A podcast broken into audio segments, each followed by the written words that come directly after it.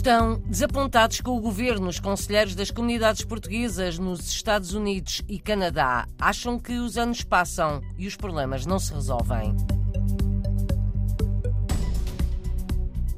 Vils tem uma exposição em Londres. O trabalho do artista plástico português ocupa uma sala na Galeria Saatchi, o rosto humano talhado em Portas Velhas.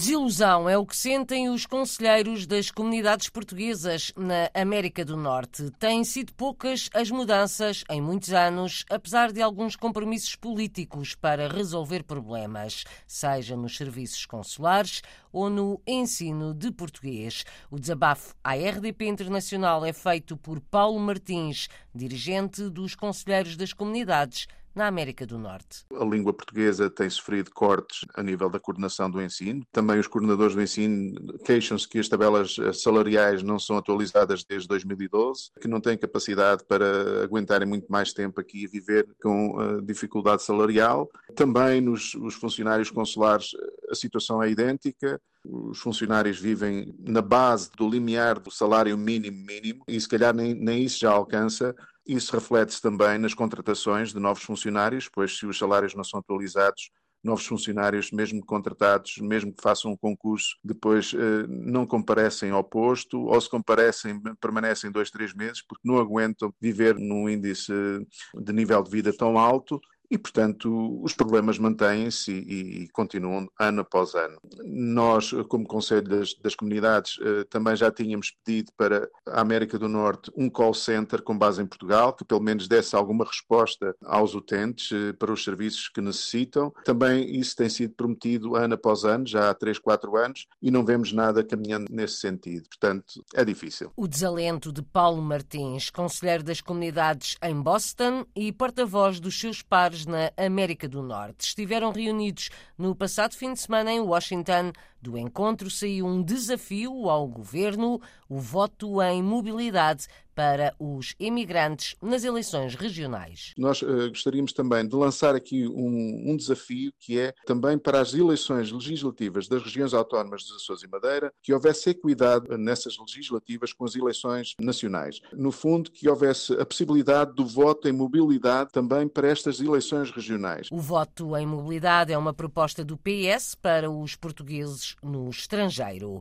Para aproximar as comunidades de Portugal, os conselheiros na América do Norte defendem intercâmbios a nível local com os municípios. Uma ligação muito mais próxima com os municípios. Estes próprios municípios têm capacidade de fazerem formação de novos dirigentes e de cargos também a nível da cultura. Poderia haver aqui algum intercâmbio com uh, os municípios em Portugal e também as associações aqui nos Estados Unidos. Maior ligação entre as autarquias portuguesas e associações nos Estados Unidos e Canadá. O conselheiro das comunidades portuguesas, Paulo Martins, identifica na RDP Internacional algumas áreas que podem ser trabalhadas para aproximar portugueses e lusodescendentes na América do Norte a Portugal. O ensino português, porque necessita de investimento para progredir, há um grande interesse na língua portuguesa a todos os níveis em vários estados. Há necessidade também de ultrapassar algumas barreiras logísticas, mas se houver investimento, o ensino português pode estar muito bem estabelecido aqui nos Estados Unidos. A nível do associativismo, há necessidade de restabelecer planos para a juventude,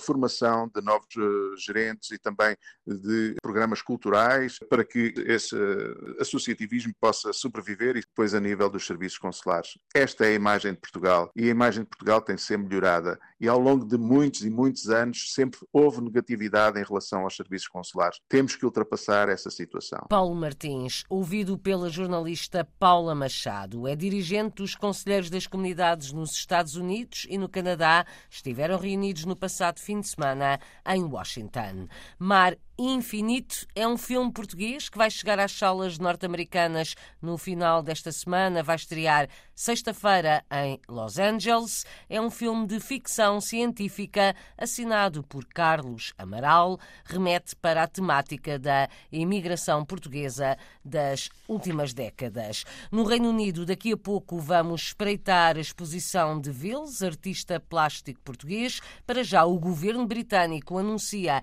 uma nova lei de combate à imigração ilegal todos os que estiverem clandestinos no país e forem detectados pelas autoridades não vão poder ficar à espera de respostas no processo de legalização.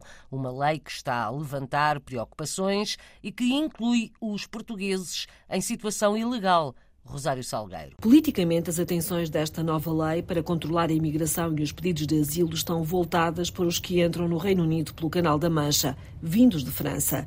Mas a versão Sunak para o combate aos clandestinos quer que qualquer pessoa que chegue ilegalmente ao Reino Unido seja impedida de aqui permanecer, incluindo os portugueses sem autorização de residência ou de trabalho. Rishi Sunak, pressionado pelos seus deputados e pelo eleitorado, conservador, elegeu como uma das cinco prioridades o combate à imigração clandestina. É uma nova lei para o combate à imigração ilegal no Reino Unido. Em Londres, há poucos dias, a correspondente da Rádio e Televisão de Portugal foi espreitar a exposição de Vils, numa importante galeria da capital britânica. É uma mostra coletiva na Galeria Saatchi, com uma sala para o artista plástico português mostrar a sua intervenção criada a partir de materiais abandonados.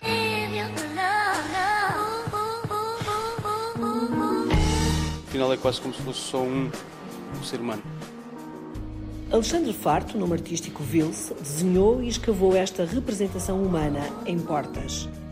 São de vários locais que, que vão desde Londres a Lisboa nos diferentes pedaços de madeira, de tonalidades diversas, surgem os olhos, os narizes, os segmentos de rostos. São as camadas da madeira da porta, mas às vezes também as próprias camadas que a porta já tem, os anos todas que tem e que já foi pintada tantas vezes.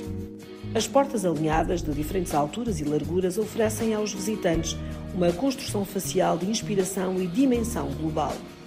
Inspirada em alguém, mas depois as obras ganham uma nova, um novo caminho e, e é um bocadinho essa reflexão de, de, de, dos heróis todos os dias, para que também nos consigamos ver a nós nelas. No final, todos nós temos sonhos e, e, e todos nós somos unidos por, pelo, pela ambição de também ter um dia melhor no dia a seguir. Então é também uma reflexão sobre isso e uma reflexão sobre um, um ponto em que estamos de muita divisão, de, de tentar aproximar uh, estas, todas estas questões que apesar das distâncias, muitas vezes as nossas lutas são comuns Esta instalação de Alexandre Farto ocupa toda uma sala de uma exposição maior sobre as subculturas urbanas das últimas décadas.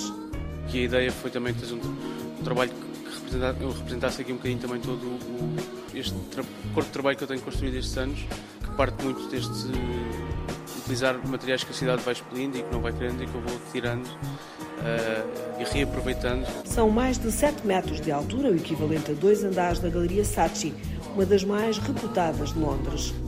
Os colaboradores de Vils recortavam a x-ato os traços marcados pelo grafiteiro e pintor em dezenas de cartazes encontrados na rua. No exterior da galeria, coube a Vils ter já uma escultura para chamar os visitantes. A exposição de Vils, em Londres, pode ser visitada até 9 de maio na Galeria Saatchi, incluída na mostra Behind the Streets.